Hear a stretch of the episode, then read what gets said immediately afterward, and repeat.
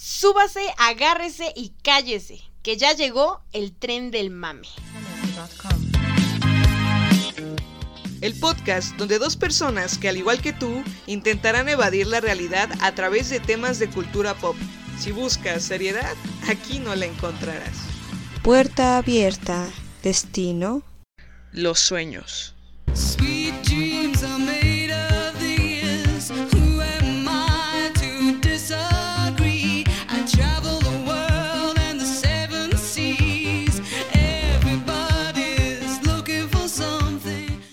Hola amigos, ¿cómo están? Sean bienvenidos a un episodio más de El Tren del Mame. En este jueves del Tren del Mame. Eh, ya, ya tarde, por cierto, estamos haciendo esto, pero acá estamos. Rayos, ¿por qué nunca logramos hacerlo temprano? Es lo que vamos a intentar perfeccionar esta cuarentena, no te preocupes. Claro, perfecto. Este, y para los que nos escuchan por primera vez, eh, yo soy Frida.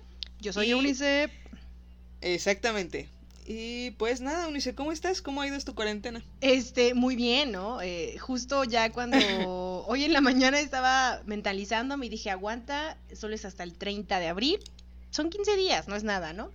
Y te despiertas con la increíble y maravillosa noticia de que va a ser hasta el 30 de mayo. Oh, sí, señor, muchísimas gracias. ¿Qué? ¿Y, sabe- ¿Y sabes qué va a pasar como por el 16 de mayo? Van a decir, No, ¿qué- qué no, no jodas. Hasta el 30 de junio.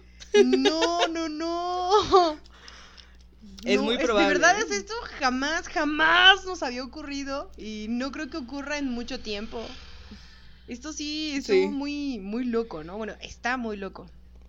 Sí, está todavía muy loco. Amigos, protéjanse, de verdad. Sí. No salgan. Y este, lávense las manitas. A de, de- si van a salir a la calle, lávense las manitas. Lávense las manos muy, muy seguido. Sí. Cuídense. Y este, y pues, quédate en casa. Amigos, quédense en casa. Sí, esa, esa es la clave, ¿no? Ya. Que valga la pena, por favor, ¿no? Sí, y si no se desesperen en la cuarentena, yo sé que puede parecer Lo sabemos, lo este, sabemos. bastante abrumador. eh, No, ¿qué va? Por favor. propia. Los- lo estamos viviendo en carne Claro propia, sí. Eunice y yo, ¿no? Pero no hay de otra. Y supongo que también ustedes, ¿no? A lo mejor y unos Sí, peor claro. que nosotras. Fuerza, amigos. Nosotros podemos. Este, este eh, podcast está siendo grabado a distancia. Sí. Este, Eunice y yo enfrentamos la cuarentena en diferentes lugares. A, ambos, a los extremos del mundo, prácticamente.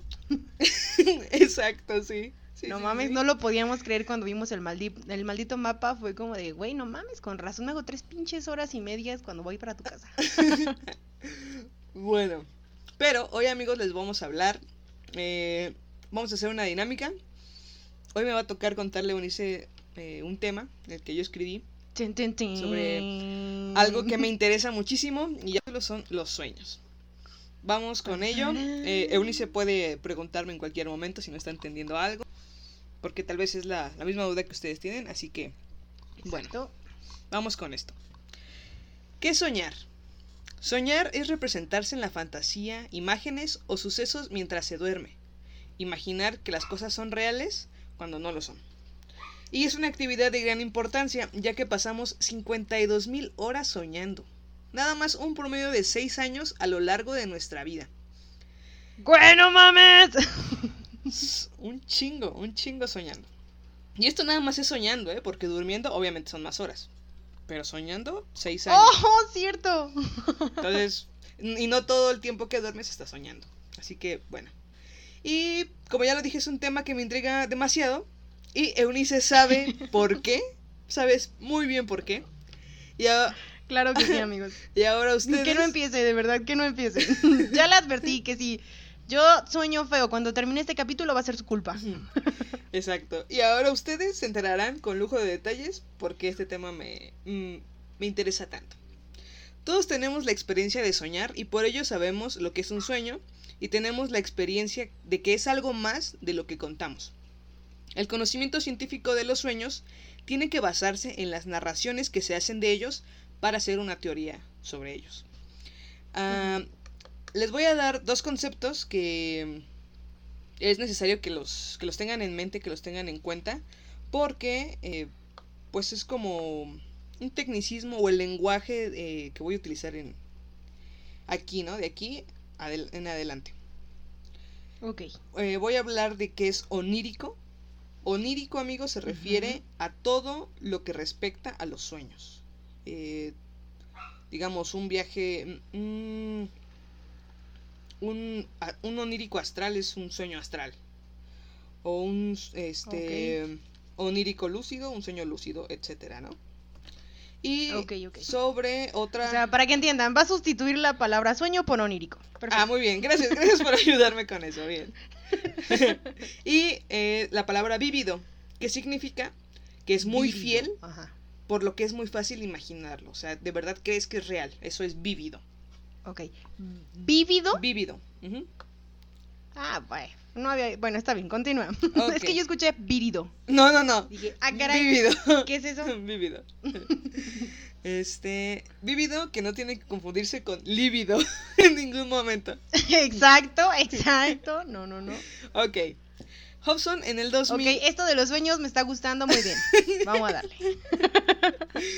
Hobson en el 2000 describe de la siguiente forma lo que es un sueño. Él dice, la actividad mental que ocurre en el sueño se caracteriza por una imaginación vívida que se experimenta como si fuera la realidad despierta, a pesar de características como la imposibilidad del tiempo, del lugar, de las personas y de las acciones.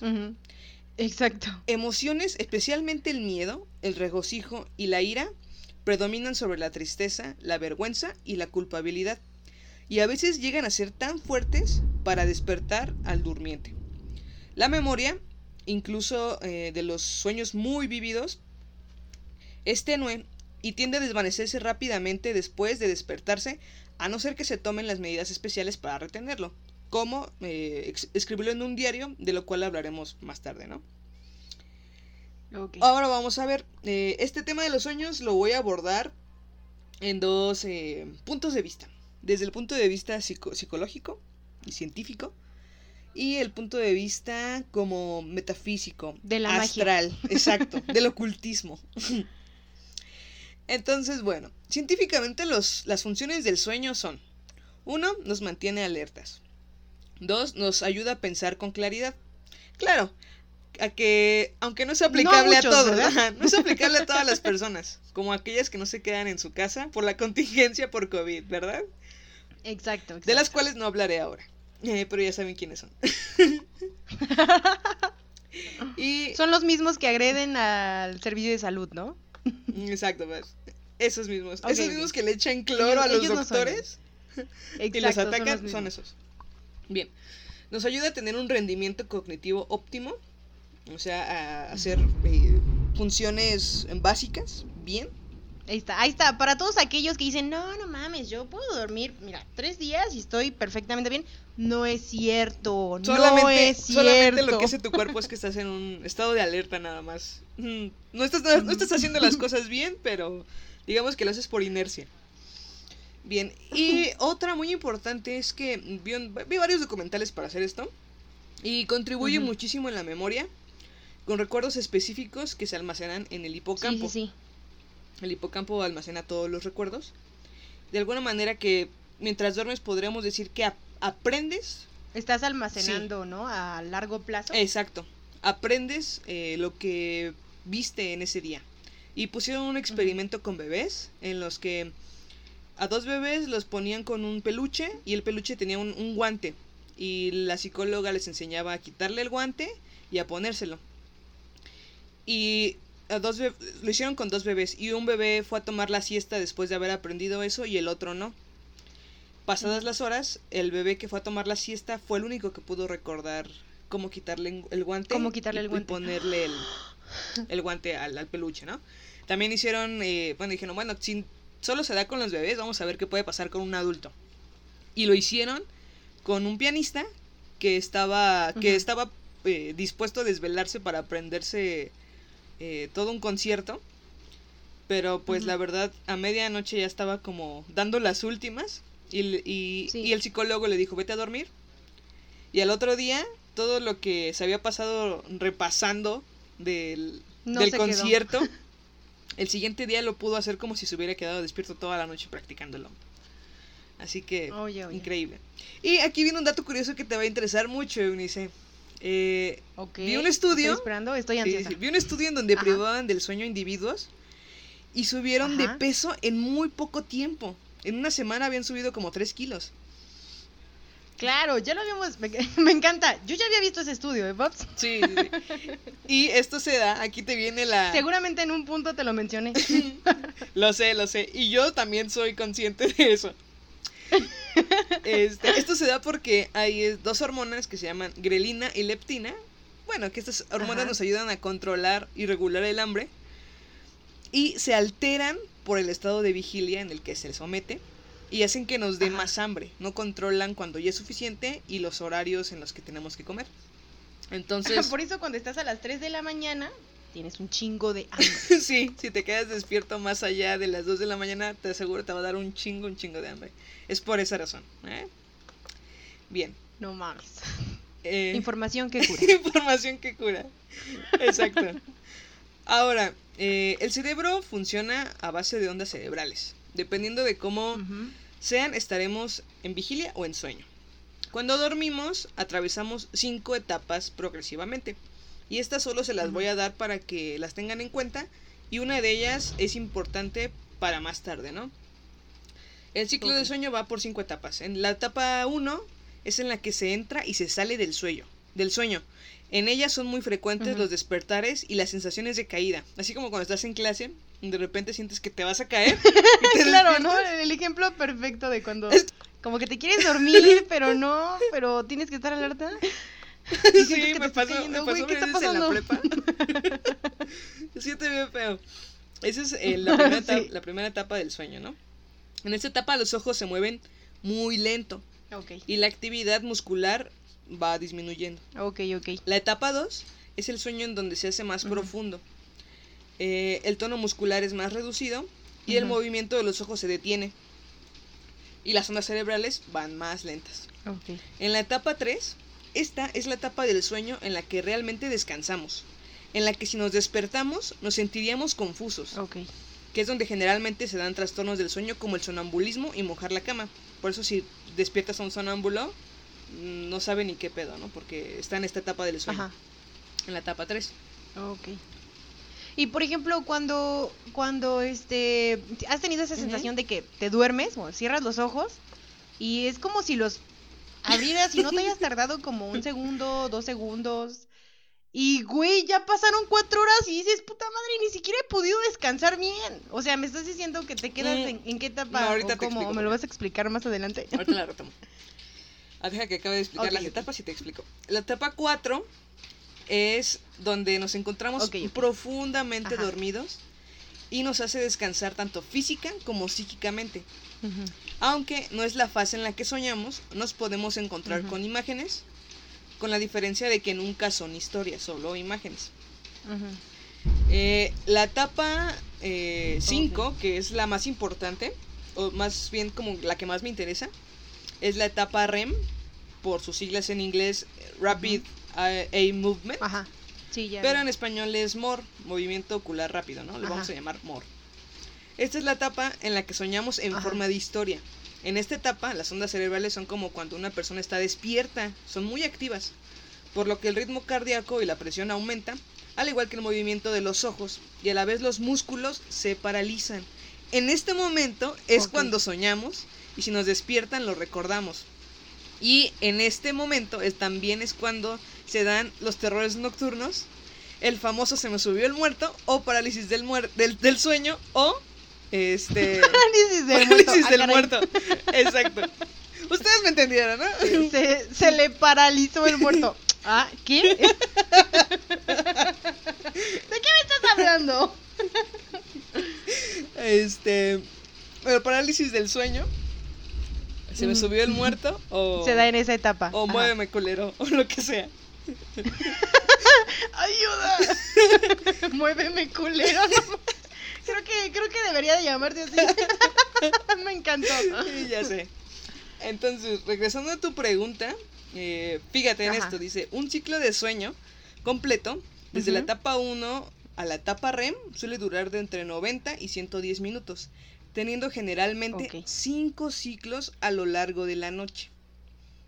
Puede ser que en el momento, en la etapa en la que tiene- tengas que descansar más, vaya, o sea, sea muy Ajá. corta por los fa- por varios Ajá. factores, ¿no? Por estrés o porque estás eh, o hay ruido y entonces en la etapa en la que estás en sueño profundo eh, no dura mucho. Estás como en sueño superficial. porque son las 3 de la mañana a la hora del diablo, ¿ok? Estás en sueño superficial y por eso dices, no mames, no dormí nada. Ok, ok. Por eso es. Ahora, aquí es importante que me pongan un chingo, un chingo de atención. Porque las cosas se pondrán locas. ¿Más? Más locas. Eh, de hecho, lo que estaba hablando eran ñoñadas, ¿no? Pero es para que lo tengan en cuenta porque aquí se vienen... Casi no nos dimos cuenta, ¿eh? Sí, sí, sí. Ahora, si en este momento no entendieron muy bien lo de antes, regresen. regresen. es el momento. Ustedes pueden, amigos, yo no. no, ya no. Lo siento. No me voy a humillar públicamente. no, no es cierto. Todo está entendido perfectamente. no va a haber examen al final, ¿cierto? Ah, no, pues, tranquila. Ok, perfecto, perfecto. Bueno, entonces aquí pongan atención y si necesitan regresarle, regrésenle. Y vamos con esto. Porque hablaré de los sueños vistos por la psicología y la ciencia y la metafísica, el ocultismo y esas cosas. y esas cosas. Ok. Bien, para empezar, se preguntarán ustedes, bueno, si me, las- me lo vas a explicar desde la ciencia y de la psicología, ¿qué demonios es la metafísica? Bueno, la metafísica del griego meta, que es más allá, y physis, que es naturaleza, que por lo tanto es la ciencia que estudia algo más allá de lo físico o algo más allá de la naturaleza. Me encantan las etimologías. este es lo, lo que les vamos a, a explicar ahora. El plano astral, que es metafísico, estamos de acuerdo, ¿no? Porque va más allá de lo físico. El plano astral, también llamado reino astral o mundo astral, es un plano de existencia postulado por filosofías clásicas, medievales, orientales y esotéricas. Eh, curiosamente, todas estas eh, culturas tenían conceptos muy parecidos. Y la metafísica se basa en esto. Abro comillas y dice, únicamente el que en esta vida, en el que... Otra vez voy, perdón. Únicamente... el Se cierran comillas, Perdón, perdón. se borran y se hacen unas nuevas. Ok, perfecto. Únicamente, el que en esta vida terrena tiene del todo actualizada la vista astral y es plenamente consciente en ambos planos, el físico y el astral, puede percibir clara y simultáneamente los objetos en ambos planos. ¿Qué? Muy bien. Aquí eh, ellos hablan del plano astral y de... Como, es- como si fuera una otra dimensión. Exacto, exacto. Ok. y tienen, tienen vista astral. Y dice que esas personas que tienen vista astral mm, Pueden ver tanto como la otra dimensión. y la, Como la y que la física, la física y la astral, ¿no? Ok, la física y la astral, ok.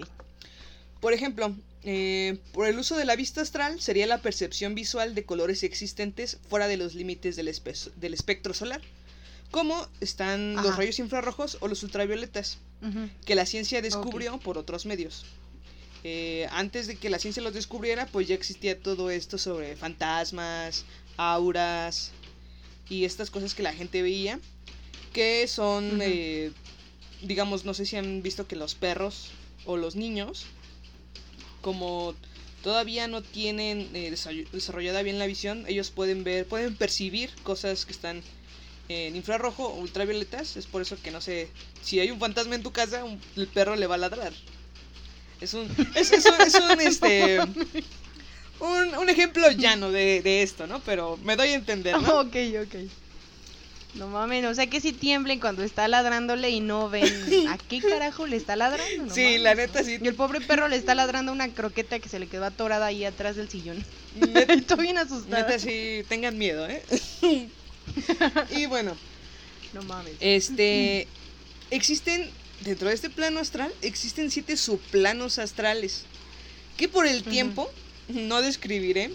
eh, completamente. Pero sí a grandes rasgos, ¿no?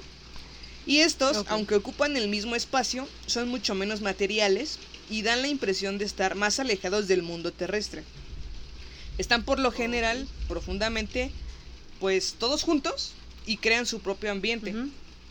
Lo bastante objetivo para que lo perciban otras entidades astrales, o sea, personas que pueden, que tienen esta vista astral, ¿no? De la que hablaban. Eh, también dice eh, todo esto de la metafísica, de lo astral, que hay diferentes tipos de humanos en el, en el plano astral. Hay muchos tipos de muchas cosas y muchos subplanos, hay un chingo. Pero Claro, diversidad. sí, pero solamente, claro, hasta ahí hay diversidad. Ahí es más, es más largo que la LG LGBTQIZ. Es más largo, o sea, imagínate. ¿eh? Pero este hay diferentes tipos de humanos en el plano astral. Y esto es como un, dat- un dato curioso, pero les va a interesar. El primero es este. El, hay cuatro tipos. El primero es el bueno.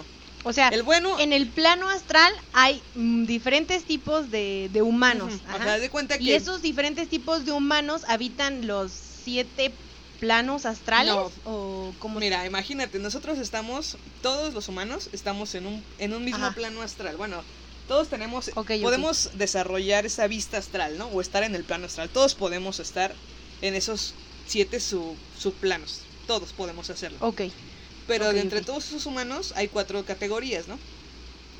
O sea, uno es el bueno y sus discípulos. Es la persona que según hace el bien, eh, con esta capacidad que tiene y e instruye a alguien para, para enseñarle cómo tener una vista astral y es, etcétera.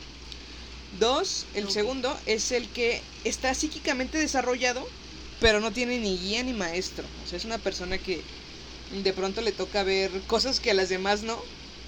Pero Cualquier parecido con la realidad es mera gracias, sí, yo también cuando le estaba leyendo este pensé en mí.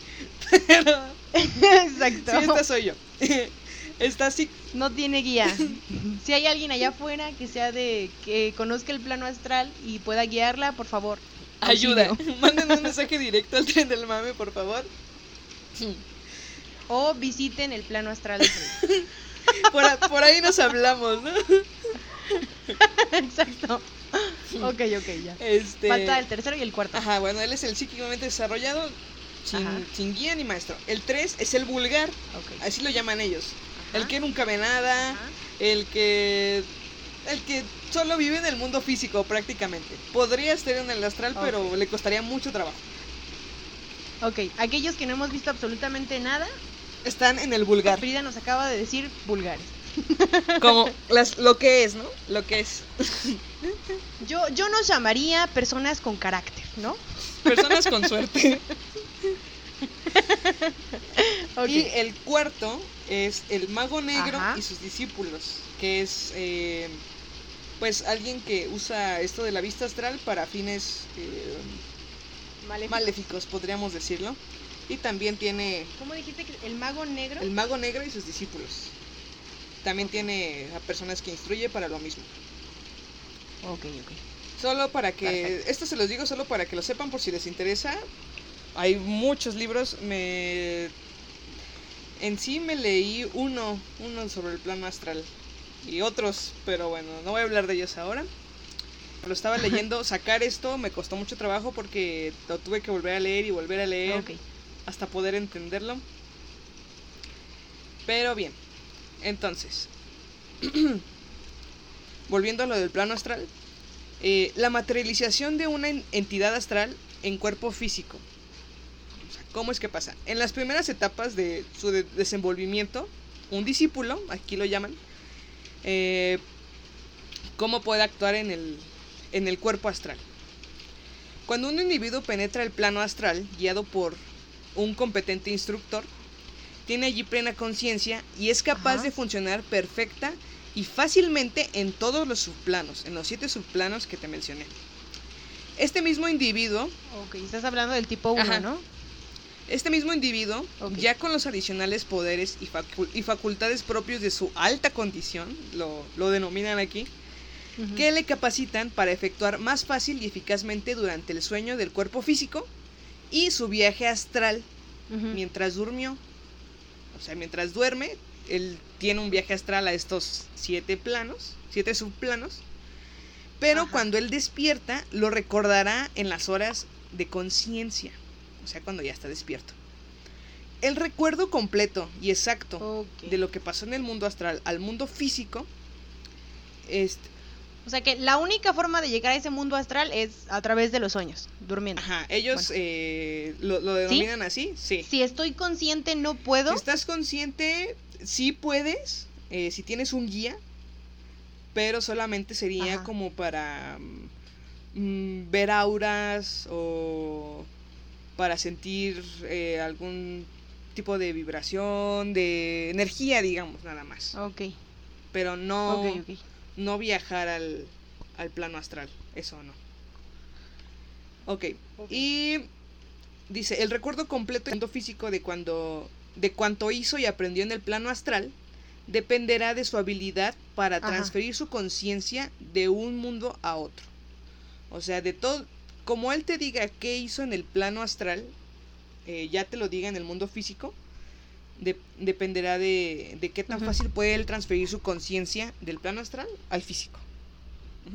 O sea, de cuando está dormido y viajó al plano astral a cuando está despierto. ¿Bien? ¿Entendido hasta ahí? Bien. Ok, Bien. Ahora sí. sí, ¿De perfecto. quién no puede faltar que hables cuando hablas de los sueños? Nada más y nada menos que de Sigmund Freud. ¿No? Tuve que, que mm, echarme un pedacito de la interpretación de los sueños. Así que bueno, acá está. Sigmund Freud, que vivió del 50 y- de 1956, 1856 a 1939. Perdón, 1856 a 1939. Bueno, Sigmund Freud, padre y fundador del psicoanálisis, con su autoproclamada obra La interpretación de los sueños, que salió en 1900, Ujú. eh, Freud pensaba que los sueños eran una mera superficie de grabación en la que era posible registrar movimientos y la síntesis del inconsciente. El surgimiento del psicoanálisis como vía de acceso al inconsciente, eh, este sueño se convierte en el cumplimiento disfrazado de un deseo censurado o reprimido. Este deseo inconsciente busca el reencuentro con un objeto perdido que ha dejado un rastro imborrable. Eh, digamos, eh, tal vez no te acuerdes de algo que, que soñaste. Mm, Me refiero a que no sé, vas caminando por la calle y ves, eh, ves unos zapatos que te gustaron mucho. Pero los olvidas rápido. No, ya no te acuerdas después. Y cuando sueñes, eh, es probable que los zapatos que viste, ajá, los zapatos que, viste, imagen, los, ¿no? los recuerdes y no sepas ni de dónde vino, porque no te acuerdas. Pero seguramente lo viste. Lo que Freud decía en la interpretación de los sueños Ajá. es que el sueño es la realización de un deseo, pero que su significado está oculto, que no sabemos a qué elementos darles importancia, pero debemos descubrir qué relación guardan con nuestros deseos. Hallar el método que descifre la relación entre nuestros actos inconscientes con nuestros deseos fundamentales. El objetivo de esto es darle sentido a cosas, asuntos y palabras que no solían preocuparnos y decidir preocuparse por ellos. Hallar su significado en la vida de cada individuo fue gracias al psicoanálisis eh, que se generó esta duda, ¿no? De darle un significado a los sueños tras, tras cosas a las que nunca les había visto mucho significado. Entonces entendimos muy bien lo que dice Freud del, del inconsciente al Claro que sí. Ahora, viene un personaje importante. Eh, Carl Jung, que ténganlo en mente, muy en mente, porque hablaremos del más tarde. Y que es el que une, digamos. Entre. Es un puente, yo, yo lo veo así, como un puente entre lo que dice la psicología, el psicoanálisis y la metafísica. Lo veo. Lo veo así, un puente que une las dos. Carl Jung, eh, al que llamaremos para identificarlo mejor C. Jung o CJ, como el de GTA San Andrés. Yo creo que. Sí, yo creo que así. diremos yo CJ, creo que ¿no? así lo identifican. Ok, CJ, what's up, nigga? Solo que él no era nigga. Así que bueno. No CJ mames, ah. fue col CJ fue colaborador de Sigmund Freud en sus comienzos. Jung fue un pionero, bueno, CJ fue un, fue un pionero de la psicología profunda. Y su abordaje teórico y clínico eh, hizo que ah, hubiera una conexión funcional entre la estructura del psique y manifestaciones culturales. ¿A qué voy? Que esto le hizo incorporar en su metodología nociones procedentes de la antropología, la alquimia, la interpretación de los sueños, el arte, la mitología, la religión, la filosofía. O sea, sí creía en lo que decía Freud. Fue pionero, de- también fue uno de los seguidores de lo que decía Freud. Pero lo mezcla con cosas de antropología, que vamos a ver que es como en lo que se basó. Y es en... Es, digamos que es algo muy certero, ¿eh? Es algo muy certero lo que él dice. Así que allá voy. Ya que tenemos bien dicho esto del psicoanálisis y, y la metafísica, que tenemos esas bases y sabemos qué pasa cuando soñamos y las etapas del sueño, ok. Les voy a contar un sueño que hizo que yo escribiera este guion para el podcast, El Tren del Mame. Esperen lo que van a que le escuchar. conté a Unice. que antes de decirle a Unice, ¿cuál fue tu impresión de este sueño? Porque Unice sabe cuál es. No, yo no lo podía creer. Creo que si no me lo hubiera dicho Frida, si me lo hubiera dicho cualquier otra persona diría, ah, sí, sí, no, pues qué padre, ¿no? La verdad, no le habría creído. Pero la conozco y de verdad eso te da miedo porque dices, güey, ¿y si todo eso es verdad? Lo sé. No mames, no. O sea, yo había dejado de creer en los monstruos desde que leí este Frankenstein. en serio. Wow, gracias por halagarme Se tanto. los juro. y Frida hizo esto. No Sí. mames, ¿no? Y les voy a contar este sueño que desató todo. Bien. eh, eso fue hace como dos semanas. Y Eunice sabe que cuando sueño algo, Eunice siempre se despierta en su celular con audios de mis sueños, seguramente. Sí, Entonces, sí, la verdad, sí. Te O hago sea- la vida mejor, ¿no? Un poco, un poco divertida. Este. Aunque a veces digo, ¿qué pero qué? De cuál se fuma antes de dormir. Exacto. No, no. Yo quiero. ¿Qué, ¿Cuál es su deseo inconsciente? No tengo. Yo me preocuparía, ¿eh? La verdad es que mientras escribía esto estuve pensando en eso y la verdad es que ni siquiera encuentro mi deseo inconsciente, pero... Paps, tú no encuentras tu deseo inconsciente, pero yo sí sé cuál es. Ok, ok. Gracias, en privado mejor, sí. Bueno, ahora les contaré mi sueño. Hace dos semanas yo me fui a dormir, como eso de las 2 de la mañana, como de costumbre, ¿no? Así es, amigos, no puedo dormir temprano y Eunice lo sabe. Sí. Me cuesta un Bueno, chingo. eso y su casa tiene un este un extraño hechizo. Eh, Tú estás Es- normal, así, acabas de ver la hora y son las nueve, ¿no? No es tan tarde. Ajá. Uy, cuando te das cuenta ya es la una de la mañana y dices, ¿qué pedo? ¿A qué hora pasó tan rápido el tiempo? No mames, eso no es posible. Sí, mi casa es un vórtice del tiempo, de eso estoy segura. Pero No, bueno, no, no. eh, me acosté, apagué la luz y me sumergí en el mundo de los sueños como todos lo hacemos. Mi sueño me es encanta el porque yo así siguiente. de, "Ah, espero que hoy sea algo lindo, ¿no? No sabe lo que le espera. Sí, siempre me pasa así. Ok, mi sueño es el siguiente. Me encontraba en una versión de lujo y enorme de lo que es mi casa. Ya saben, Uh. con, con loseta, techo, drenaje. Claro, ¿no? Piso firme. este, paredes de concreto. Exacto. Cosas que no tengo aquí en mi casa. Sí, porque cuando llueve, no, ma, la lámina se escucha bien feo. Si me están escuchando los que me dan la beca, todo esto es cierto. No, claro que sí. 100% real, no fake. Pero bueno, estaba en esta versión de lujo de mi casa, pero no conocía a nadie. Recorría las habitaciones, e incluso había una piscina, una sala de billar, un patio. Claro, es que es una versión lujo de, la, de cualquier casa, a huevo tiene piscina. Seguramente tendría una sala de cine. Seguramente, pero no la vi. Habitaciones vacías. Yo me empezaría a preocupar si tuviera muchas camas como las de Michael Jackson. Aguas. Aguas. Sí, sí, sí. Much- mucho ojo, cuate. Ahí sí, cuidado. Y bueno. En mi recorrido encontré una caja fuerte. Eh, yo revisaba si estaba cerrada, y así era. A lo lejos escuché unos pasos acercándose. Un hombre venía caminando hacia mí. Cuando llegó hasta donde yo estaba, me dijo tranquilamente, ábrela. Y yo le dije, aquí no, chiquis triquis. estúpida eres. Ay, ay, no, no, no, ya en serio. Ya, ya. Me dijo, ábrela. Y yo le pregunté, ¿cómo? Él me respondió, tú tienes No la te llave. preocupes, yo te voy a enseñar. ok, esto se está poniendo interesante. Oye, ese sueño no me lo habías contado. Continúa. Oye. ¿cómo era?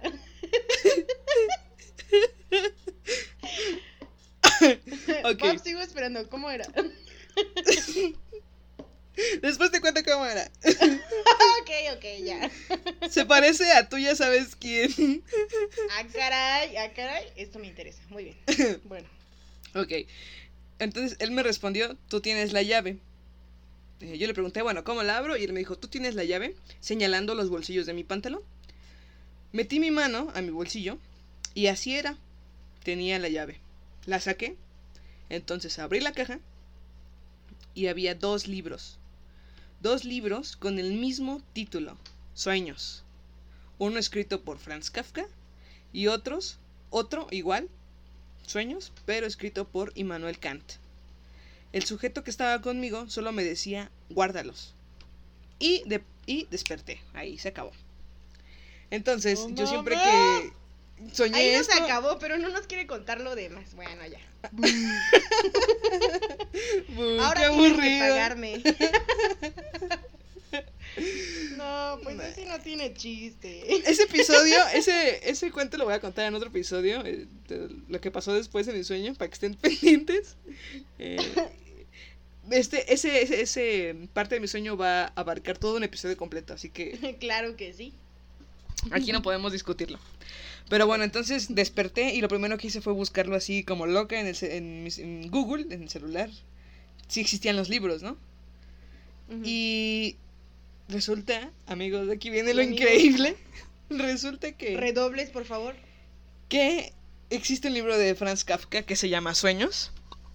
Y existe un libro de Immanuel Kant que se llama Sueños de un visionario. Explicados por la metafísica.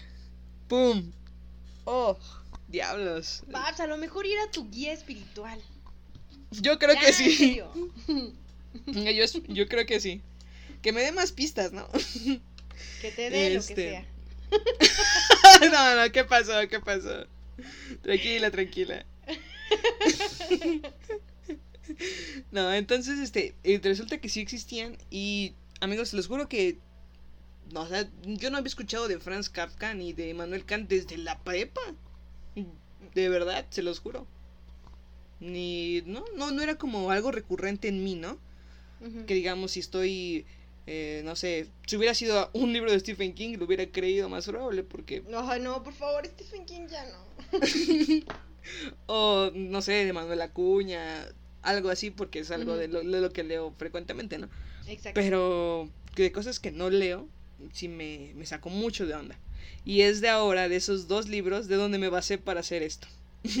Descubrí muchas cosas increíbles. Y bueno ahí va. Sueños de Franz Kafka. Franz Kafka eh, fue de 1883 a 1924 Ujú. digamos que de alguna manera sí fue contemporáneo de Freud. Ok.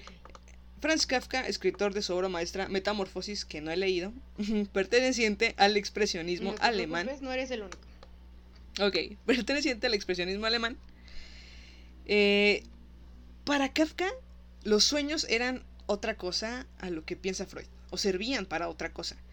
La propuesta psicoanalítica que conocía bien no le interesaba, y eso le permitió adentrarse a un territorio salvaje donde Freud nunca puso un pie. Tal como propone con lucidez el filósofo y psicoanalista Félix Guattari, Kafka renuncia expresamente a interpretar sus sueños, siempre que por interpretar entendamos a traducirlos. Del inconsciente a la razón, a solo tener conocimiento de ellos, a solo O decirlos, sea, solo como escribirlos. averiguar, ¿no? Y tomar nota de qué fue exactamente lo que soñó, pero Exacto. no meter en pedos de, no, pues mira, eso significa esto y... Híjole. Exacto, completamente. Por el contrario, Kafka prefería recopilar las figuras e ideas absolutamente singulares y extrañas a todo desarrollo lógico que aparecían en sus sueños. y en lugar de someterlas a darles un significado, las dejaba hacer y, y amplificarse libremente, hablando su propio lenguaje. Él daba comienzo así a un proceso creativo que partiendo del imaginario onírico, se enfrentaría al orden establecido de los significados.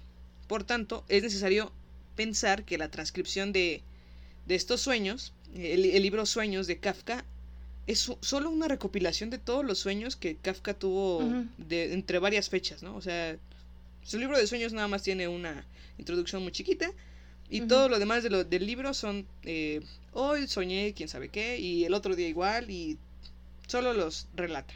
Sí.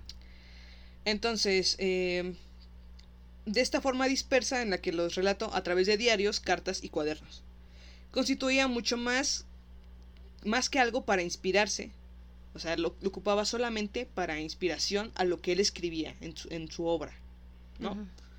Estas trans- transcripciones eran para Kafka un verdadero instrumento de escritura. Y recopilé un fragmentito chiquito de uno de sus sueños y le doy toda la razón a Kafka. Kafka siempre soñaba algo. Kafka, cuando estaba leyendo sus sueños de Kafka dije, pobre tipo, o sea, su, su día de sueños se parece al mío, amigos, porque yo tengo un diario de sueños, de verdad. Entonces, eh, pobrecito. Y él dice en uno de sus sueños, a eso de las 5, la última huella de somnolencia ha desaparecido, y entonces no hago más que soñar, lo cual resulta más agotador que el propio insomnio. Y lo confirmo. Claro que sí. No jodas, y yo creo que el insomnio es la cosa más horrible que te puede pasar. No, no, no.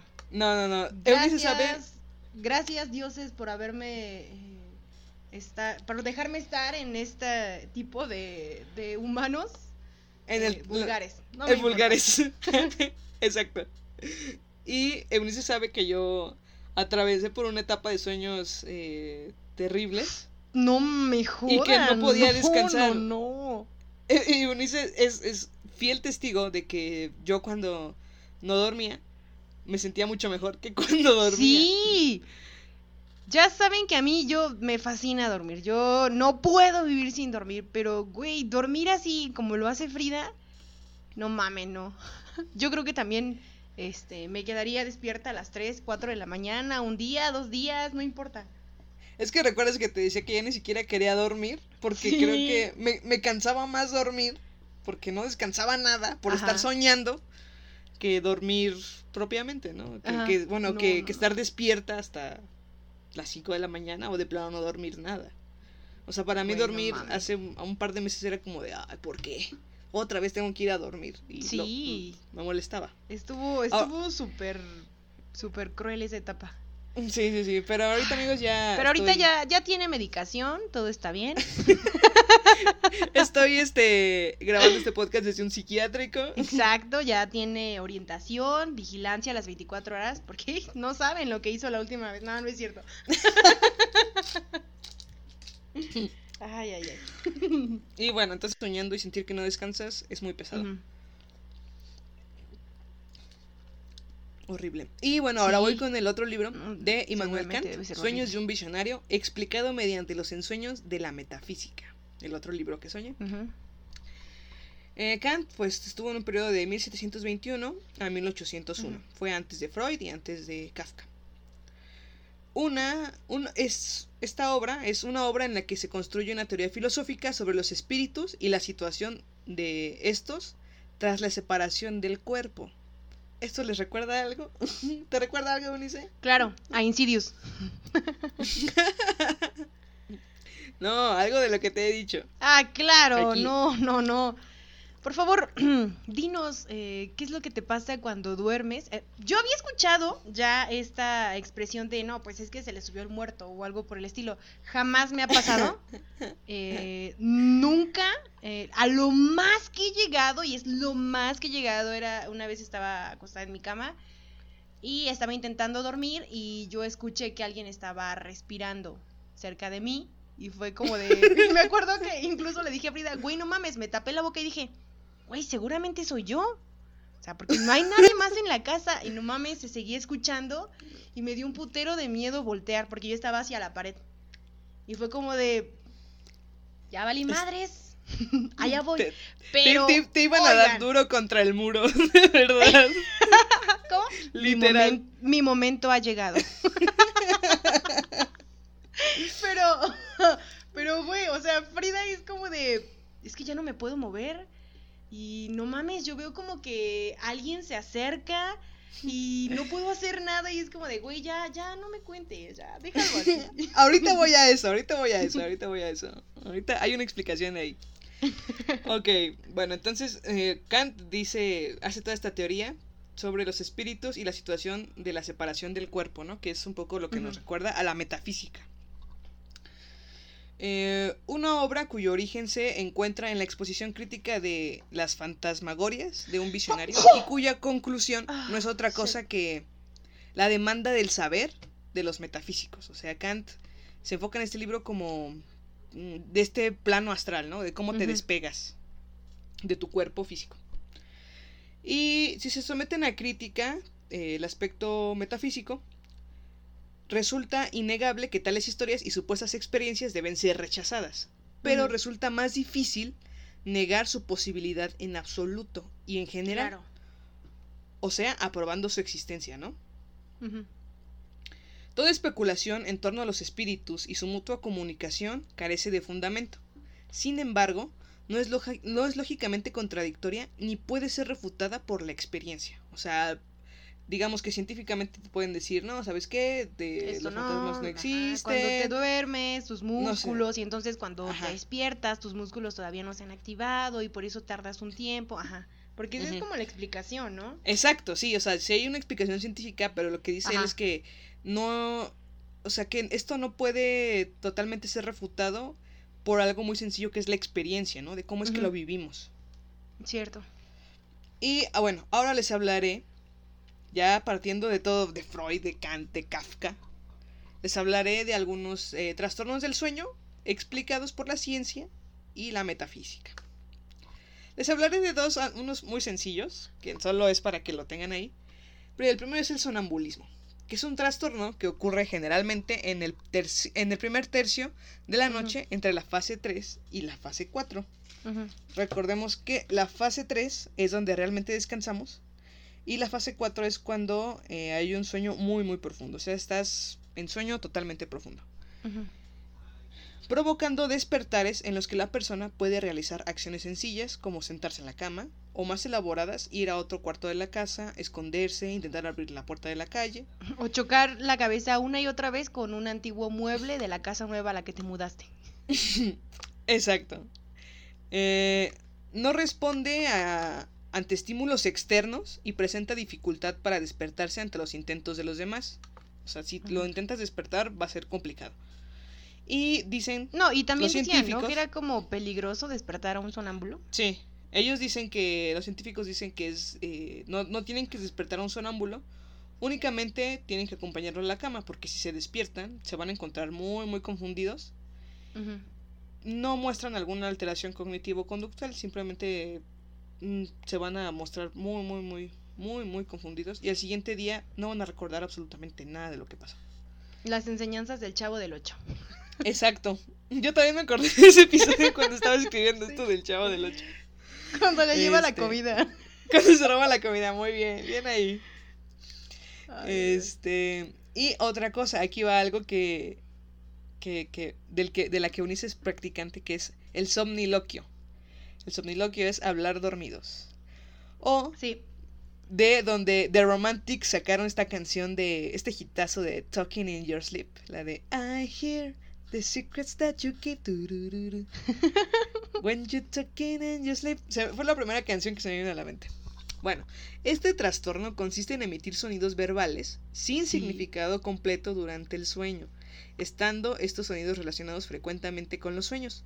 Suele estar asociado con situaciones de estrés, episodios de fiebre y otros trastornos de sueño, como la apnea, que es donde la, la disminución eh, respiratoria eh, baja o se hace muy superficial, o terrores nocturnos. No existe un Ah. tratamiento específico para ello. Lo siento, Eunice.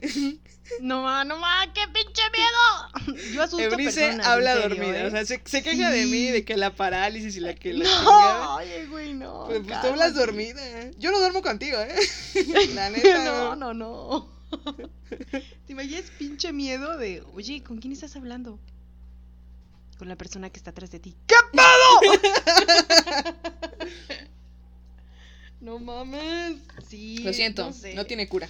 No tiene cura, bueno, gracias. Mira, mientras yo no me escuche y bueno, mientras no me vuelva a pasar que me duermo con una grabadora, este, y me grabo y entonces eso se escuchaba muy feo, ayuda, por favor. No, no lo hagas. mientras no me no, vuelva a grabar, todo está bien. No te grabes. Digo, lo siento por las personas que duermen conmigo, no me importa. Tu chiquistriquis va a padecer mucho. Ni modo, ni modo que le cueste. Bien. Eso, mamona. Estúpida. Pero bueno, Ay, ay, ay. ahora voy con eh, algo que sí me interesa, que ya es como que tiene estas dos eh, connotaciones, la científica y la metafísica, que es la parálisis del sueño. Mejor conocido como se me subió el muerto o muéveme culero. No, me gusta más, muéveme culero. muéveme culero, ok. Ok, muéveme culero. MC por sus siglas, muéveme culero. MC. Ok. Ok. La parálisis del sueño o MC es una incapacidad transitoria para realizar cualquier tipo de movimiento voluntario que tiene lugar durante el periodo entre el estado de sueño y el de vigilia conocido como periodo hipnagógico.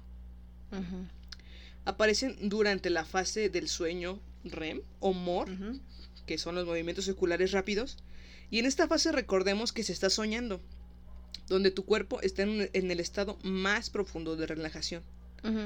Es una situación que se vive con angustia y el, el paciente tiene que mantener el control. La persona tiene que mantener el control ya que no corre ningún peligro y pasados unos minutos, de 1 a 3 minutos, espontáneamente, que para el que la presenta de verdad parece eterna, eterna. Si, si alguna vez les ha pasado, amigos, Frida da fe de eso. Sí, yo sé, yo sé de eso. Si, si alguna vez te ha pasado, sabes que, bueno, yo la verdad cuando me ha pasado digo, no mames, esto duró como dos horas. no duró tres minutos. No, Pero sí. Mira, los científicos dicen que sí, yo les creo.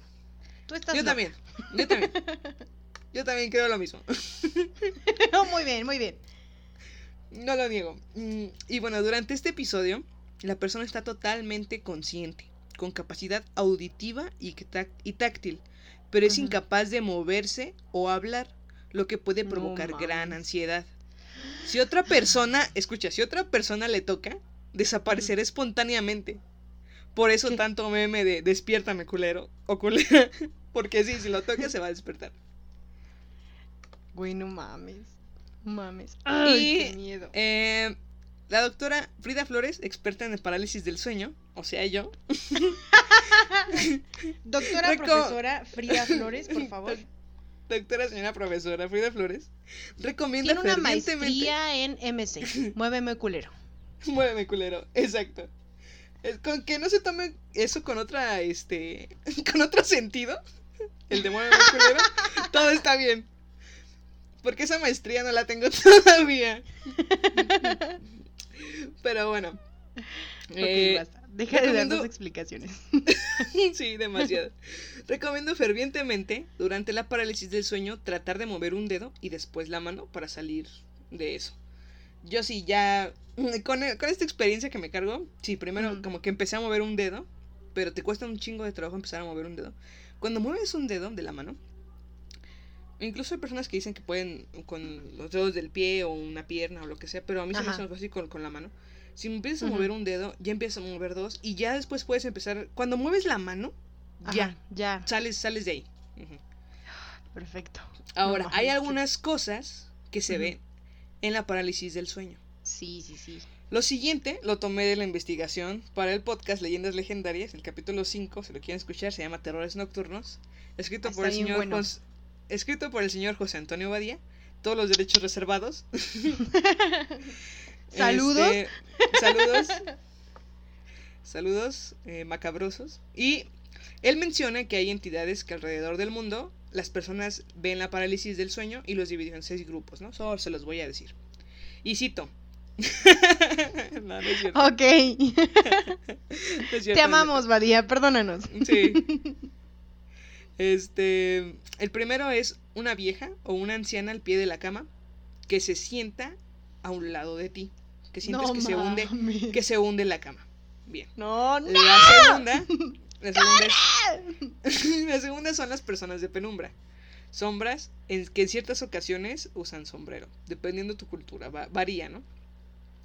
La, la tercera son fantasmas, meramente fantasmas. O sea, pero fantasmas como, como estas, este. Mm. Como sombritas que venían. como, como, no, como espíritus, digamos, ¿no? Digamos, una persona. ¿Pero qué lo ves? ¿Como un ente con un halo blanco o algo por el estilo? Ajá. ¿Transparentoso? sí, O sea, sí. Nebuloso, nebuloso, ándale. ok. La cuarta son demonios o entes demoníacos. No La quinta son lo clasificas, las clasificó en elementales que pueden ser duendes, hadas, elfos, lo que sea. Ok. Eh, e incluyendo la pesanta, que es un perro Ajá. que, al, que, al que ven, ¿no? La gente que, que presenta la parálisis del sueño. Y el sexto, que son los ocubos o incubos, que son entes demoníacas que copulan con la víctima. Así es, amigo. Ah, ok, bueno. Creo que es de los menos feos. Este. mm, ah, te diré, ¿no? Te- te- tengo. Yo una vez me pasó con un incubo. y no fue la experiencia más bonita de mi vida. Solo una vez en mi vida me ha pasado un sueño así de parálisis del sueño con, con un incubo. Y no, no es bonita, amigos, no es bonita. Uno Ok, pensaría que sí, pero no, es horrible. ok, bueno. Te es, creo. una, es, es una violación astral. Oye, ¿y vas a denunciarlo y todo el pedo o cómo? Para el mundo astral, tengo que entrar Sí. primero. Y te está esperando, ¿no? Puta madre, otra vez no. Tienes que identificar, te hacen un careo. Dígame, Te por favor, muestran, es la- te muestran varios incubos sin saber cuál fue. No, pues ese. No, es que acuérdese que yo no podía abrir los ojos. No, no me podía mover, no lo pude ver bien. Bueno, su demanda no va a proceder por falta de. Yo tengo esperanzas de que el mundo astral sea mejor que el mundo físico, así que es. Yo te imaginé en marcha y todo, ¿no? En, en marcha el violador astral eras tú. Sí. Así, justo así. Ok, ahora les voy a hablar, después de parálisis del sueño, del viaje astral. Este es un concepto profundamente esotérico, de origen oriental, eh, y el viaje astral es un término que se define como la supuesta experiencia desarrollada por lo que se considera el cuerpo astral de una persona. ¿Se, Se le considera- atribuye alguna cultura eh, específica o solo Es de origen en oriental. varias oriental? Se considera que el cuerpo astral está conformado por una sustancia energética, translúcida y evanescente, que es la réplica exacta de nuestro cuerpo físico, o sea, como un fantasma de nosotros, ¿no? Y cuya misión es transportar el alma de la persona en el momento de la muerte física a un viaje hacia el universo. Eso es lo que dice. En la parapsicología, el viaje astral se entiende como fenómeno de desdoblamiento. Ahora, eh, esta, este via- viaje astral es considerado como una OB. OB por sus siglas Out of Body Experiences. Experiencias fuera del cuerpo. Y según los científicos tiene una causa fisiológica. Yo pensé que no íbamos a encontrar eh, una causa fisiológica, pero la hay. Por favor, la ciencia lo puede explicar todo. Es para que No, podamos espera, dormir espera, espera, espera que vaya con esto. Vamos a ver si sigues pensando lo mismo. Las OB son sensaciones extrañas, normalmente de breve duración, en las que la conciencia de la persona parece despegarse del cuerpo y observarlo desde una posición remota, describen los neurólogos. Sin embargo, no hay una explicación científica aceptada para este fenómeno, que se suele usar para apoyar la existencia de experiencias paranormales y místicas. Un motivo para explicar el vacío de la ciencia respecto a estas OV es que no son fáciles de estudiar, dado a que se presentan espontáneamente. O sea, no sabes exactamente el momento o, lo- o cómo es propicio para que se dé. ¿no? Los neurólogos deducen que la experiencia de separarse del propio cuerpo puede ser producto de fallos a la hora de integrar información compleja, ¿ok? como la procedente de la vista y del oído, o también del sistema que controla el equilibrio, ¿no? Pues recibimos la información de varias cosas, pero en diferentes áreas del cerebro, ¿no? A eso me refiero. Sí, sí, sí. Para algunos, esa interpretación encaja con el conocimiento actual sobre cómo procesa el cerebro la información cuando se ve una manzana, por ejemplo. El cerebro la ve y por un lado ve el color, por el otro lado ve la forma y por el otro lado percibe el olor. El concepto y la palabra son lugares distintos y todo ello debe integrarse. Los pequeños desfases que se producen durante la integración pueden causar la sensación de algo ya vivido como un déjà vu. Y las OV Ujú. pueden ser como un déjà vu, pero en un caso extremo de esta misma sensación. ¿Sí me di a entender? Ok. Sí, sí, sí. Pero los partidarios de una explicación más esotérica afirman que esto no eh, arroja conclusiones sólidas, ya que este eh, experimento solo lo han hecho con una mujer, con una persona. Fenómeno. O sea, no hay como más evidencia.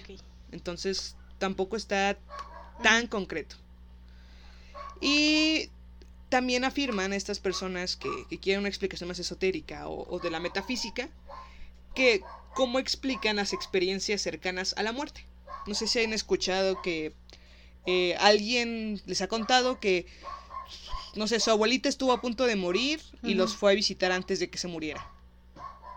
O, o algo así, que vieron a una persona antes de que se muriera y esa Ajá, o persona... que, por ejemplo, que Ajá. alguien había fallecido y que y, por ejemplo, en otra casa donde no sabían que eso había pasado, escucharon Ándale. su voz o, o ándale escucharon o, que les hablaba, ¿no? o incluso hay personas que lo- de- verdad las han visto así normal no que van las visitan y se van Es- he escuchado historias sobre eso Sí, ¿no? sí, sí. entonces estas personas que Sí. Va- y hay personas bastantes. que afirman eh, sobre la metafísica que están conscientes de lo que puede pasar en estos viajes astrales es por eso que dice bueno ok me estás explicando qué pasa entonces cuando uno uno mismo percibe su viaje astral pero qué pasa con todo esto que cómo me lo explicas no y eso es como o sea te digo hay una explicación científica pero no está completamente ratificada eso me me, me quiero dar a explicar tú Mm. tú tú qué sientes tú qué piensas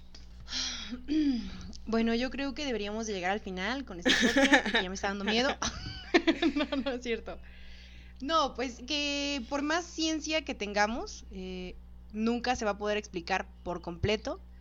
Y negar eh, rotundamente algo porque, no sé, simplemente no te ha pasado, eh, creo que está mal. Eh, no, no se debería de hacer. Tampoco llegar a esos extremos. Intentar, no sé, como comprenderlo y afrontarlo. me parece muy, muy acertado tu comentario. Ahora, al final vamos a hablar un poquito de eso. Ahora siguen los sueños premonitorios.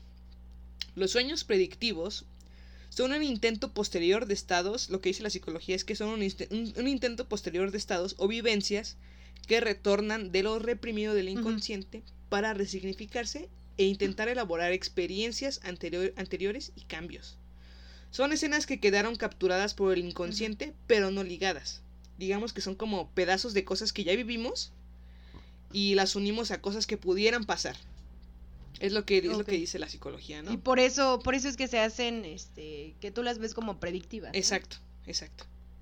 Y se puede decir que lo que hoy en el psicoanálisis corresponde al fenómeno del sueño predictivo se refiere a que podamos prever, predecir y preescuchar en el espacio onírico, en el espacio de los sueños, este, estos sueños premonitorios.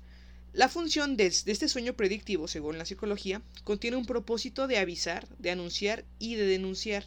Son sueños que predicen, informan y anticipan sobre sucesos a un nivel del inconsciente más profundo y conforman una transacción entre los tiempos del sueño, de los sueños pasados, presente y futuro, entre el inconsciente y el consciente, entre la satisfacción alucinatoria de deseo y la acción. O sea que es todo esto que en algún punto tal vez ya viviste, pero tú lo unes con cosas eh, que, que podrían ser eh, posibles. Pero también la psicología, eh, pues dice que es como, eh, tal vez no, no lo ven como algo completamente metafísico, digámoslo así, pero lo ven como una advertencia, ¿no? Como algo un, un significado que te Como pudieran estar tu dando. inconsciente, Ajá, ajá. Digamos, no sé, sueñas que que te, no sé, tienes un examen y sueñas que repruebas, ¿no? Entonces, tal, tal vez tú para que no, no, no pase eso, lo que tienes que hacer es estudiar, es como una advertencia, ¿no? Para que no Ajá. pase. Pero hay veces en las que la ciencia no puede explicar esto, estas cosas, en las que lo que soñaste pasa exactamente Sí igual pasa. como lo soñaste y tú ni esperabas que pasara. Desde el punto de vista espiritual astral, todas las experiencias ex- ex- extrasensoriales se explican por el hecho de que la conciencia humana no es un mecanismo puramente bioquímico, sino le dan un atributo al alma o lo que ya habíamos dicho, el cuerpo astral. Y lo curioso aquí, lo curioso aquí es que es increíble la exactitud de lo que soñaste y de lo que pasa en un eh, en un sueño premonitorio. Y ya se ya van a decir otra vez. ¿Tú, ¿Tú lo tuviste? Sí, también tuve un sueño premonitorio apenas. Es que no saben ustedes, pero Frida tiene el resplandor. Sí, de verdad es lo que yo le decía a Eunice cuando estaba, estábamos leyendo el resplandor. Le dije, Eunice, yo tengo el resplandor. Yo soy Dani Torrance. Pobre Dani. Seguramente voy a morir. Pero bueno. Este. Pero. Lo que yo. Eunice me conoce ya de tiempo. Y yo antes no. Pues no, no, yo no tenía nada como esta conexión entre los sueños, ni nada, absolutamente nada. Miren, todo empezó cuando comenzó a leer a Stephen King. Aguas. Conténganse, hay muchísimos libros. No, no. No. Fue, digamos que sí fue por ese periodo, pero no, no se detonó por eso. Yo creo que, no sé, ya estaba. sí, en algún punto no, ya no podía dormir bien, este, o no dormía, y eso me fue afectando, ¿no? Me sentía más cansada, y cuando dormía, pues siempre soñaba, y ahora, gracias a esa experiencia de que, fea, ¿no? De que pasé por una experiencia fea de sueños, terrible, este, ahora tal vez ya no tenga esa experiencia fea de sueños, pero soy una persona que puede recordar sus sueños, que puede escribirlos, y eso creo que es lo único bueno que saqué. Sí, yo creo que, por ejemplo, yo, yo recuerdo que tenía como una etapa en donde sí recordaba perfectamente lo que había soñado, pero yo creo que desde que entré a la universidad, ya saben, ¿no? Donde mueren los sueños. literalmente, literalmente. sí, literalmente.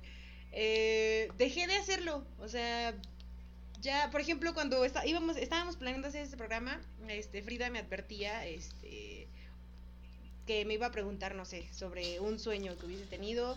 O antes me decía, no sé, un sueño que hayas tenido, que haya sido como una premonición o algo, y les juro que no llegaba nada a mí.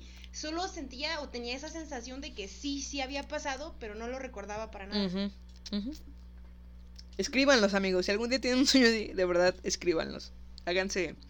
Tengan una hoja o un, un cuaderno cerca de, de la cama y escríbanlos. Es un buen ejercicio. Ahora voy a eso. Los sueños lúcidos. ¿Qué es un sueño lúcido? ¿Tú has oído hablar de los sueños lúcidos, Eunice?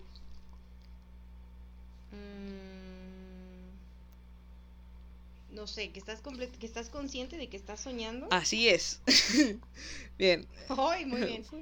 Le atinaste. un sueño lúcido es un sueño en el que la persona alcanza un estado de conciencia y tiene la posibilidad de ejercer un cierto control de sus actos o de la realidad en el que, de que la rodea. Es decir, es un sueño... O sea, como cuando estás este en- con Freddy Krueger y dices, güey, no mames, me va a matar. Es un sueño, estoy soñando. lo- y, tú, y tú lo matas. Exacto. Y tú matas a Freddy Krueger. Bien ahí. No mames, a mí me pasó. Estaba en un puente, me estaba persiguiendo y estaba atravesando un puente en la noche, una carretera. Uno, dos. Y, Güey, no mames, no había, no mames, güey, no había bajada del otro lado. Y, y ya se acercaba y me encanta porque ves estas, este, como garras que tiene, las venía arrastrando así y con, con la, como con las paredes del, del puente y fue como de, güey, no mames, es un sueño, despiértate. Y me desperté pellizcándome la mano y tenía la mano todavía así y mi pellizco así horrible y fue así de, ay, no mames, la libré. Y, y tenías el rasguño de una garra en tu brazo, ¿no? No mames, ¿cómo lo supiste? y estabas con Johnny Depp No, de no joven. Muy bien. Ajá, perfecto, perfecto. Espero soñar con eso hoy. Bueno, un sueño lúcido es en el que el soñador está consciente de que está soñando. Eh, y las personas desarrollan esta capacidad, que, que las desarrollan se les conoce como onironautas o navegantes del sueño, del griego oneira sueño y nautis navegante. Los antiguos egipcios creían que el alma podía viajar fuera del cuerpo mientras éste dormía, y hay indicios de que ya experimentaban alguna forma de sueño lúcido. Las tribus indígenas asumían que en el sueño se accedía a un reino espiritual que no obedecía las leyes ni del espacio ni del tiempo. Los tibetanos fueron pioneros del sueño lúcido y lo entendían como una parte esencial del proceso de alcanzar la comprensión consciente. Estas y otras culturas como la china, la griega, la hindú o la hebrea entendían los sueños como una extensión del mundo de la vigilia. Ahora, ¿cómo puedes tener un sueño lúcido? Porque amigos, sí, hay una guía, pueden tener un sueño lúcido en el que pueden hacer lo que quieran. Así que les voy a decir no cómo. No, imagina las posibilidades. Es que son infinitas. Puedes hacer lo no, que quieras. no jodas. ¿Y cuántas veces no se han despertado cuando va a pasar algo impresionante o algo que deseando ya sé, ya sé, ya sé. Porque a mí me ha pasado muchas también. veces. Y hasta te despiertas súper encabronada porque es de puta madre, ¡no! Y estás encabronada con la persona que te despertó. Y dices, no, no, no, vuélvete a dormir, vuélvete a dormir. Y ya no vuelve el sueño, lo siento. Y ya, y ya no, ya no se puede. Ah, puta, no. Bueno, aquí en el tren del de mame, güey estaba nada. en el tren del mame les vamos a decir cómo conseguirlos. Ok. eh, algunas personas han tenido experiencias es- espontáneas de soñar lúcido y pueden tener una habilidad especial para conseguirlo. Pero en la mayoría de los casos se trata de un entrenamiento que requiere tiempo y esfuerzo. ¿Qué va a pasar durmiendo, no? Todo, todo, todo requiere, ¿no? Tiempo y esfuerzo. Y va a pasar tiempo y esfuerzo al dormir. Vaya, qué difícil tarea. Muy bien. No En principio cualquiera puede hacerlo, pero hay que tener en cuenta que existen diferencias individuales en cuanto a la facilidad para lograrlo. Por ejemplo, una persona que no recuerda nunca sus sueños tendrá más dificultad para tener sueños lúcidos que otra que lleva tiempo interesada en los sueños y las anota en un diario. Y hay tres elementos muy importantes para conseguir tener sueños lúcidos del libro Lucid Dreaming and Exploring the World of Lucid Dreaming. ¿eh? si lo quieren consultar. Eh, este libro dice que hay tres elementos. Entonces, el primero es aprender a recordar los sueños. Todos soñamos cada noche. Lo que ocurre es que solo recordamos los sueños y nos despertamos en la fase MOR de movimientos oculares rápidos o muy cerca de ella y nos tomamos un momento para recordar. El primer paso consciente consiste en aumentar el recuerdo de sueños. Podemos tomarnos unos minutos antes de levantarnos para intentar recordar lo máximo posible y registrarlo.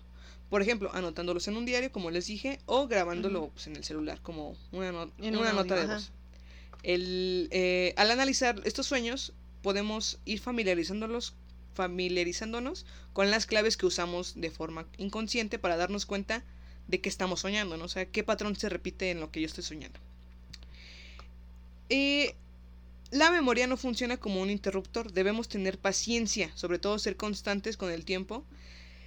Veremos que somos capaces de recordar al menos un sueño cada noche y entonces estaremos más cerca de la lucidez onírica. El segundo tip es hacer controles de la realidad. Y esto me encanta porque hace poco lo experimenté en un sueño y así me di cuenta de que estaba soñando.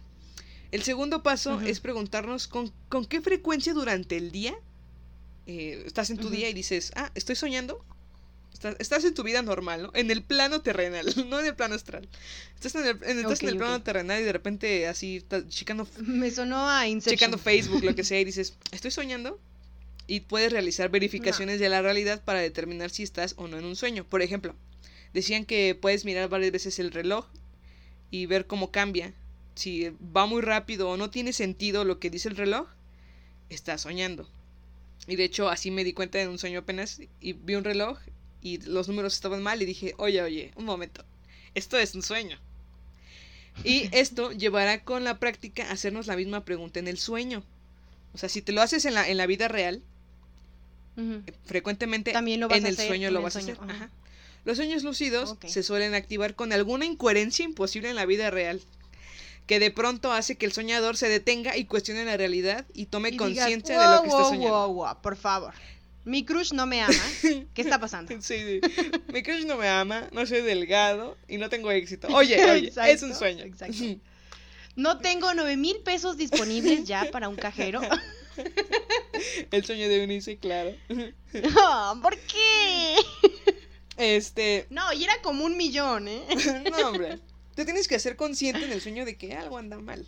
Ahí es donde te vas a dar cuenta que estás soñando. El tercero es fomentar la intención. Muchas personas tienen su primer sueño lúcido después de leer algo al respecto o escuchar el tren del mame de los sueños. La mente tiene un Perfecto. La mente tiene un poder asombroso y es que si cultivas un pensamiento estarás cultivando a ti mismo una acción. Por lo tanto, es importante que ensayes mentalmente que estás lúcido en tu sueño, que lo imagines y que lo visualices antes de ir a dormir y que sea tu pensamiento dominante antes de dormir. Poco a poco te irás acordando de los sueños con más regularidad y exactitud y te darás cuenta de que eres consciente de que estás soñando y podrás lograr controlarlos, hacer lo que tú quieras en un sueño, o sea, imaginen eso, es increíble. Pero bien, ya expliqué todos los, digamos, trastornos del sueño o, o diferentes tipos de sueño. Y voy a volver con lo que une, Y nos diste, nos diste una excelente actividad para esta cuarentena. lo sé, prac- Diario- diario los de sueños los lúcidos. Y practicar sueños Oh, lúcidos. Y viajes astrales. Vi un meme que decía, No, Vi un meme no. que decía, este, ahora que estoy en cuarentena aprendí desdoblamiento astral. si, si quieren les doy, les doy clase y nos, este, y nos vemos, eh, Nos y vemos. viajamos juntos. Y dije, oye, no está mal, ¿eh? Me agrada. Y bueno, ahora, ¿se acuerdan de CJ? No el de San Andrés, sino el de, el que era discípulo de Freud. Bueno, Ujú. CJ eh, pensaba que no solo se desarrollaban actividades oníricas, sino también de percepción extrasensorial y premonitorias. Por lo tanto, cuando la mente se aísla para descansar, tanto si alcanza el estado de ondas lentas durante el sueño, o sea, sueño muy bajito, como si lo hace durante la experiencia profunda, la conciencia se retira al astral de donde puede recibir información. Eso dice CJ. El cerebro sigue trabajando incluso durante las fases más profundas de sueño, como ya lo vimos, incluso con actividad más intensa que cuando estamos despiertos. De hecho, la actividad eléctrica dentro del cerebro durante la fase de ensoñación es tan violenta y constante Sí. Que en contraste con la flacidez del cuerpo, los investiga- algunos investigadores han concluido que es como si el cerebro se separara del cuerpo. Esa, esa otra dimensión es tan presente en nuestra realidad y tan inconscientemente vivida, o sea, no estamos conscientes de, de que, lo está- de que estamos viviendo eso, que no la percibimos, sino es mediante el análisis del simbolismo de todas las imágenes que, que- que tenemos en, en el sueño, y que en definitiva son nuestro mundo en otro mundo. Según, según CJ, están en lo más hondo del inconsciente colectivo. Él era su teoría sobre el inconsciente colectivo. Esto es muy importante. ¿A qué me refiero con esto? Es que el inconsciente colectivo es el conjunto heredado de los impulsos y los recuerdos compartidos por toda la humanidad. Historias con las experiencias y preocupaciones más primitivas y universal, universalmente más recurrentes. Ejemplo, no sé si hay, digamos, hay eh, algunas fobias que no se explican como por qué, ¿no? O sea, hay, hay personas que le tienen miedo a las arañas, aracnofobia, porque mm, nunca, son esas personas que nunca han tenido una experiencia mala con una araña, pero simplemente les tienen miedo y no saben por qué. Pues es precisamente por esto, por este inconsciente colectivo. Bueno, pues no son muy bonitas, ¿eh? No, claro que no, pero es por este inconsciente colectivo, que es a lo que le temían como los primitivos o, o a todo este, te digo que él se basa mucho en la antropología, a todo lo que le temían antes los humanos y que son miedos que se quedaron en este inconsciente colectivo. A eso me refiero. Y estos dichos arquetipos, arquetipos significa que son un patrón en toda la humanidad, como son los abstractos, solo los vemos a través de los sueños, personificados simbólicamente, como si soñamos dioses, héroes y otros personajes de la mitología de todos los pueblos y culturas. Digamos, alguien que aquí en México sueña con la Virgencita, pues es un claro ejemplo, ¿no? Como Juan Diego. ¿no? Exacto. exacto, muy bien, muy bien. Muy bien. Es el comentario más acertado que has dicho aquí. No, gracias, ¿eh? gracias. Me siento a la cara. Lo sé. Y bueno, también como triunfos épicos sobre tremendos desafíos o la búsqueda de tesoros. también pueden aparecer en formas no humanas, como los elementos de la tierra, ¿no? Tierra, agua, fuego y aire. Eh. Y por ejemplo, se... estas criaturas eh, místicas, como las sirenas, las ninfas marinas, eh, pueden ser símbolos del propio inconsciente colectivo. Incluso los animales de cualidades pa- particulares, como ejemplo el perro, eh, podríamos asociarlo con lealtad, porque es algo que, que ya se unió al inconsciente colectivo desde hace muchos años en la historia del hombre, ¿no? Eh, para CJ, el sueño es la más clara expresión de la mente inconsciente. Esto lo convierte en un camino eficaz para conocer sus mecanismos y contenidos. Un sueño, él decía, un sueño es un teatro donde el propio sujeto que sueña es el decorado, el actor, el apuntador, el productor, el autor, el público y el crítico, todos en una. Como yo cuando hice mi corto. Sí, la sin amigos. Exacto, y mi corto. Así, ustedes hacen su corto sin amigos, pero en un sueño. Ahora, una persona sometida a un aislamiento, vamos a ver qué pasa con estas, ¿no? Que está sometida a un aislamiento y sin posibilidad de interacción con el mundo exterior, basará su experiencia onírica en su mundo interior y creará y recreará imágenes fantásticas. Pero ¿de dónde procederán los mensajes de esas visiones oníricas en las que se basará su diálogo interior? Como por ejemplo los ciegos. Ustedes se han preguntado qué sueñan los ciegos. Eh, o las personas como las que dijimos que están en un confinamiento y que tal vez no han salido nunca. ¿Cómo es posible que sueñan cosas que sí existen pero nunca han visto? ¿No? Aquí es como algo que, que, no, que no se puede explicar muy bien de, un, de una intención. Pero lo que sucede precisamente se basa en el inconsciente colectivo del que habla CJ. ¿No? De que eh, puedes estar encerrado en un aislamiento de nunca haber visto nada, pero tienes eh, genéticamente, antropológicamente, toda esa información ya en ti. Y digamos, los, a los ciegos es lo mismo. Y digamos, en los ciegos, las personas estaba viendo que las personas que, que en algún punto de su vida se quedaron ciegas, que yo voy para allá, que en algún punto de su vida Sí, la verdad. Sí, en algún punto de, su vida se quedaron ciegas, pues sueñan con cosas que ellos vieron antes de que fueran ciegos. Bueno, ahorita voy a aprovechar para ver un montón de cosas bonitas porque es lo que voy a ver. Observa todo a tu alrededor. Obsérvalo. Sí, sí, sí. Y este, bueno, los, los ciegos que son natos, este, ellos sueñan con, pueden soñar con alguna imagen, pero mayormente sueñan con sonidos o con vibraciones. eh, no sueñan como tantas imágenes como las personas que, que veían antes y después se convirtieron en ciegos, ¿no? Pero sí pueden soñar con alguna imagen por este inconsciente colectivo que dice CJ. El sueño es un mecanismo de liberación, una alquimia reparadora. No solo descansa el cuerpo, la mente, sino también reposa el espíritu.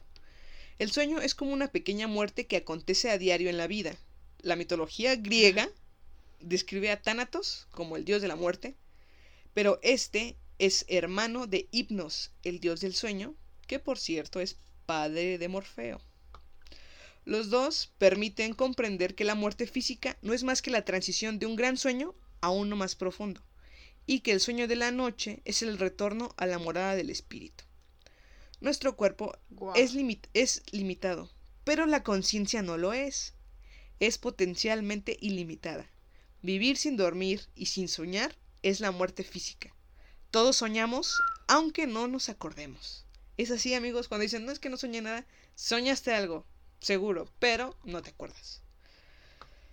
Así que ponte a trabajar y escribe, escribe, escribe, recuerda. Y entonces se preguntarán, ya después de todo esto, de cómo hace CJ este puente entre la psicología y la metafísica, que crea este inconsciente, eh, el inconsciente colectivo del que habla él. Porque yo creo que lo une perfectamente, ¿eh? Pero. ¿cómo es que podemos descifrar los sueños con lo de Freud, con lo de Kafka, con lo de mm, Kant, con lo de CJ, con lo de la lo que dice la ciencia, los neurólogos? ¿Cómo es que podemos descifrar los sueños? Bueno, si damos por hecho que somos un compendio de información, una biblioteca viviente que forma parte de un colectivo de bibliotecas vivientes, que es la humanidad entera, en el inconsciente colectivo, debe- debería bastarnos con observar, interiorizar y conectar con nuestra propia intuición, estar al tanto de todo lo que nos rodea para ir desvelando el código cifrado de nuestros sueños. Los sueños, la verdad, es que no nos hablan en un idioma que no podamos comprender. El problema radica mucho aquí en que no estamos a la escucha de lo que soñamos. O sea, no nos podemos como analizar por qué soñé esto o de dónde pudo ser. No estamos como acostumbrados a hacerlo. Por lo tanto, el análisis de los sueños es un análisis absolutamente es un análisis absolutamente personal e íntimo, que si bien puede utilizar unas pautas basadas en el lenguaje de los símbolos, necesita abordar más conceptos que los del arquetipo genérico. Los símbolos significan algo concreto para el soñador en el contexto de su vida y de sus creencias personales. Esto es lo que determina el valor y mensaje del sueño. O sea, tú, haces tu propia interpretación porque a pesar de que tengamos un inconsciente colectivo, algunos símbolos que para mí pueden Lo que- significar algo bueno, para ti no, o viceversa, ¿no? Entonces es, es una interpretación muy íntima y personal, eh, individual, ¿no? De los sueños.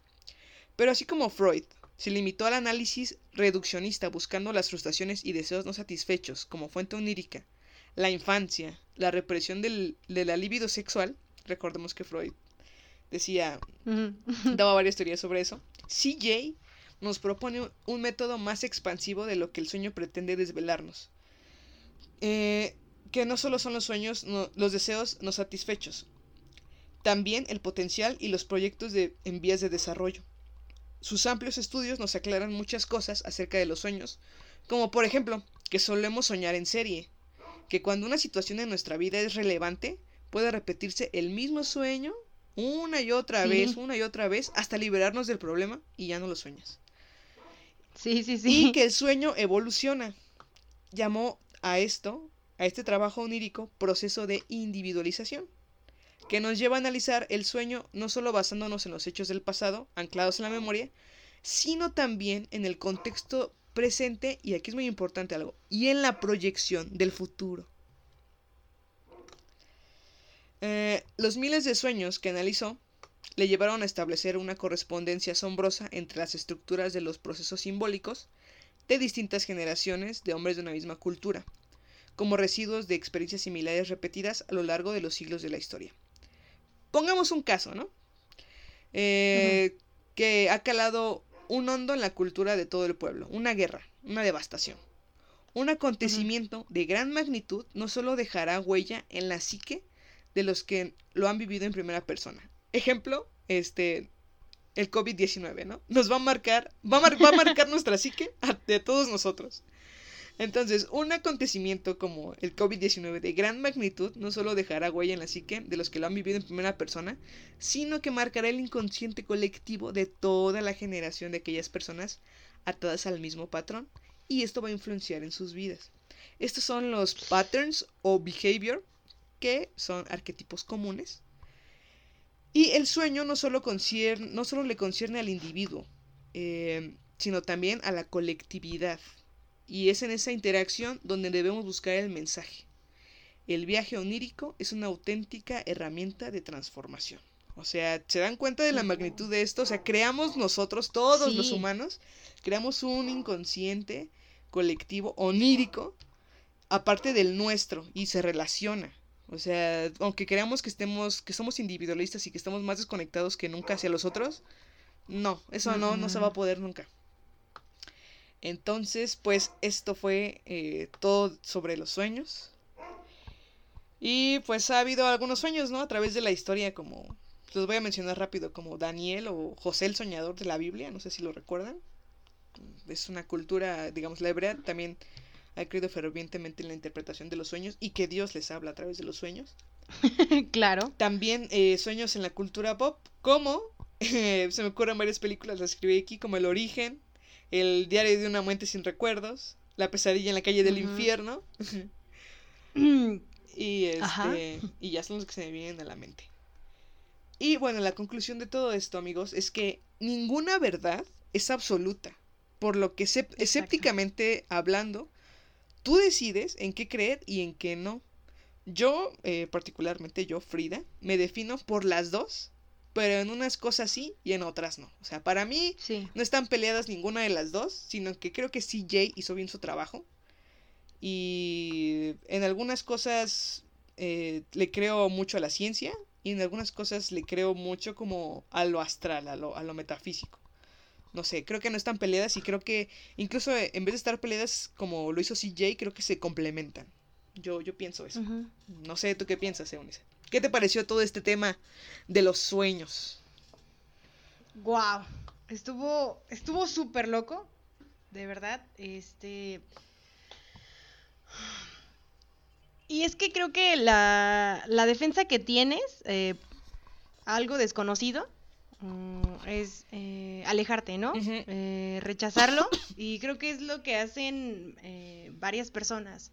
Así es. Se alejan y dicen, no, todo tiene explicación, eh, esto está así, esto está, está acá, y lo que no se puede explicar, no te preocupes con el tiempo, o sea, no tenemos la tecnología, no tenemos, pero se va a explicar en algún momento. Sí, sí, sí. Y creo que es como este miedo, ¿no? Eh, porque que te digan que existe otra realidad que esta que estás viviendo. Y que no conoces, obviamente te da miedo. Ah, exacto, y que no conoces, o, o que ya habías fijado una base y que ya te habías sentado sobre ella y que te la vengan a mover, sí, sí te asusta. sí, sí, sí. ¿no? Claro que sí. Eh, entonces, yo creo que sí, eh, igual como tú lo dices, o sea, hay cosas en las que completamente puedes creer en la ciencia, ¿no? Obviamente. Pero hay otras que todavía te siguen como que te hacen ruido y que dices, bueno, voy a dejar que exista esa posibilidad porque me gusta, porque me atrae y voy a intentar como verla y Sí. eh, manejarla y ver hasta qué punto. Claro, claro, tampoco se trata de cerrarse, ¿no? Sino de, em, al contrario, abrirse tanto a lo científico como a lo que no es científico y tú crear como una versión más lo más acertada posible estés, de lo que pudiera pasar, ¿no? Creo que Sí. incluso ninguna de las dos debería estar como bien o mal, simplemente es como ah, tratar de, de tener una realidad que para ti funcione y, y listo, Ajá. ¿no? Pero pues ya, eso es Así todo es. por el episodio de hoy. Este, me encantó escribir este guion, le dediqué mucho tiempo, mucha investigación, pero espero que les haya servido, Casi se nos queda ciega, de verdad. le- les haya servido, les haya ayudado, y si hay algún, algún guía allá astral que me quiera ayudar, Por favor, ayúdenla. sí, visite- visítenme en mi viaje, en mi plano astral, estoy, estoy todas las noches ahí. Visítenla como arroba Frida. Arroba frifidafa astral 96. ah, sí. Despiértame, culero. No, es muéveme, culero. Y bueno, amigos, descansen, duerman. Pónganse buzos este, ahora que está eh, Sí, ahora, COVID, ¿sabes qué? Lo que me- Pónganse me al, al tope con los sueños lúcidos. O sea, de ahí denle. pueden hacer lo que quieran. O sea, pueden hasta ir a Acapulco en un sueño lúcido sin salir de su casa. Exacto, exacto. Esa es la, La- la vía de salida para la cuarentena. las posibilidades dentro de esos sueños, los límites no existen. No, no, no. Wow, imaginen, de verdad, imaginen todo lo que podrían hacer, así que yo creo que vale Y- muchísimo no, la sí, pena. Incluso antes de dormir pudieran como escribir lo que quieren soñar exactamente para tenerlo un poco más claro. Podría ser un buen, un buen consejo ahí. Entonces, pónganse chidos con, con los sueños favor. lúcidos. Y espero que... No por eh, no con el de mué- muéveme culero, no, ese no. Con el de los sueños lúcidos. no, ese no está chido, ese no está chido. No, ese no está chido. Sí. Ni aunque sean incubos, ¿eh? No está chido. No, no, no. bueno, habría que ver, ¿no? Habría, hab- habría que catar. No, yo, yo Exacto. ya no, yo, yo, yo zafo. Yo no, yo no lo vuelvo a hacer.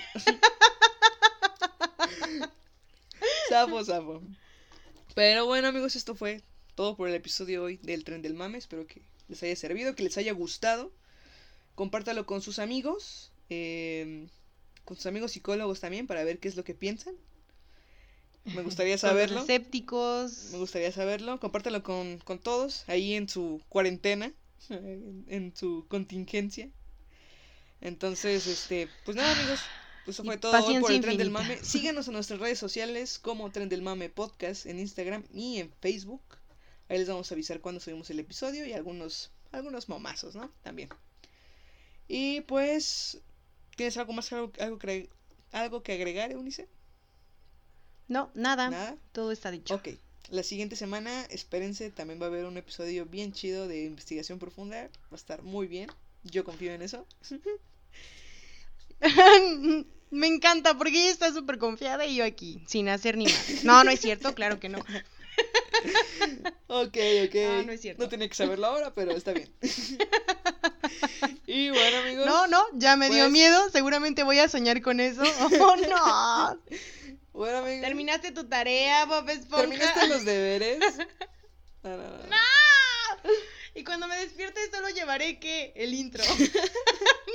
No, De- no.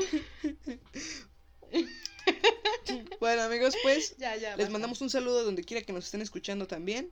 Eh, ya hay más personas escuchándonos en países como Colombia, digamos.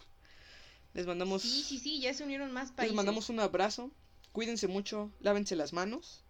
Y nada, esto fue todo por el tren del mame. Nosotras somos Frida y Eunice.